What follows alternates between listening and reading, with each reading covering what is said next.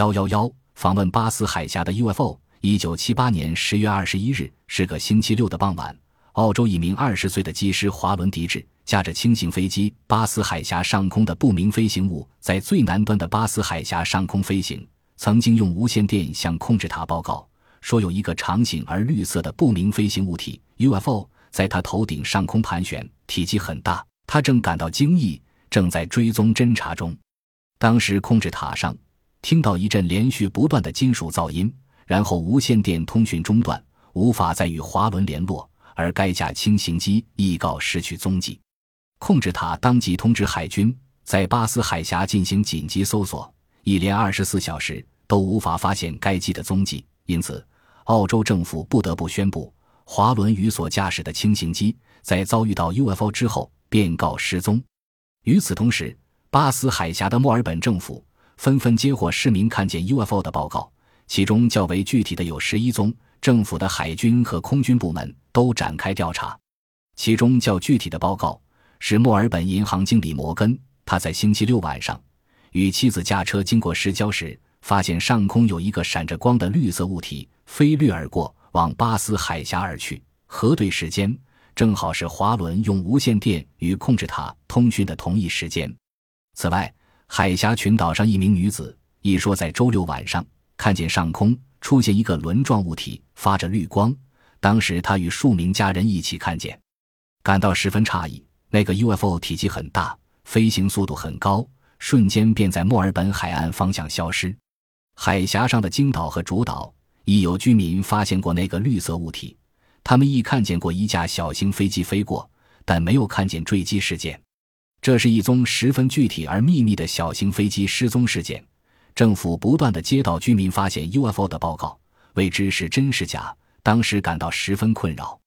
当天傍晚，华伦迪治驾驶着单引擎的轻型机由墨尔本起飞，超过巴斯海峡往金岛飞去。当时天气晴朗，黄昏正要来临，而华伦又是个很有经验，而且神志清楚的青年，为人又实际，从来不喜欢胡言乱语和开玩笑。他在此次飞行之前，已经在飞行教授中心被挑选为飞行教导员。他的教官和一位机师朋友都肯定他身体健康、精神正常，所以都不同意一些对于此宗意外事件对他的假想和推测。这些推测是这样的：说华伦一定是昏头昏脑，做了头下脚上的飞行而不知道。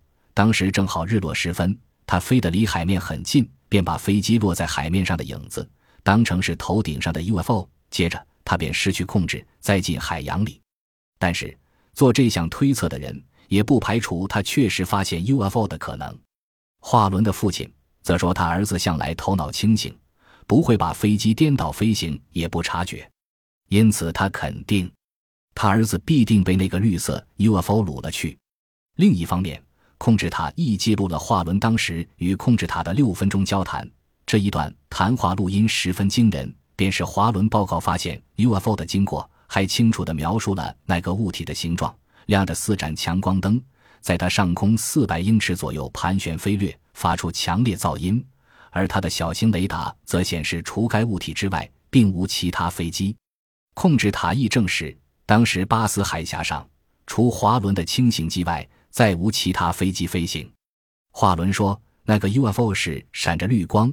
飞紧时，令他的飞机感到震动，接着连他那只单引擎亦发出噼啪声响。此后，通话便沉寂了。这位年轻的飞行员和那架轻型机失踪的十分离奇。政府经过了一周的搜索，已经放弃了。到底这件事并不寻常，政府已经组成了一个专责小组去进行研究。当华伦和他那架单引擎轻型飞机没有下落的时候，《澳洲人日报》上报道。有关事件的人说，运输局是有心把华伦的谈话记录录音带一部分扣下。事实上，当华伦更详细的描述了那个绿色 UFO 时，并未立即中断。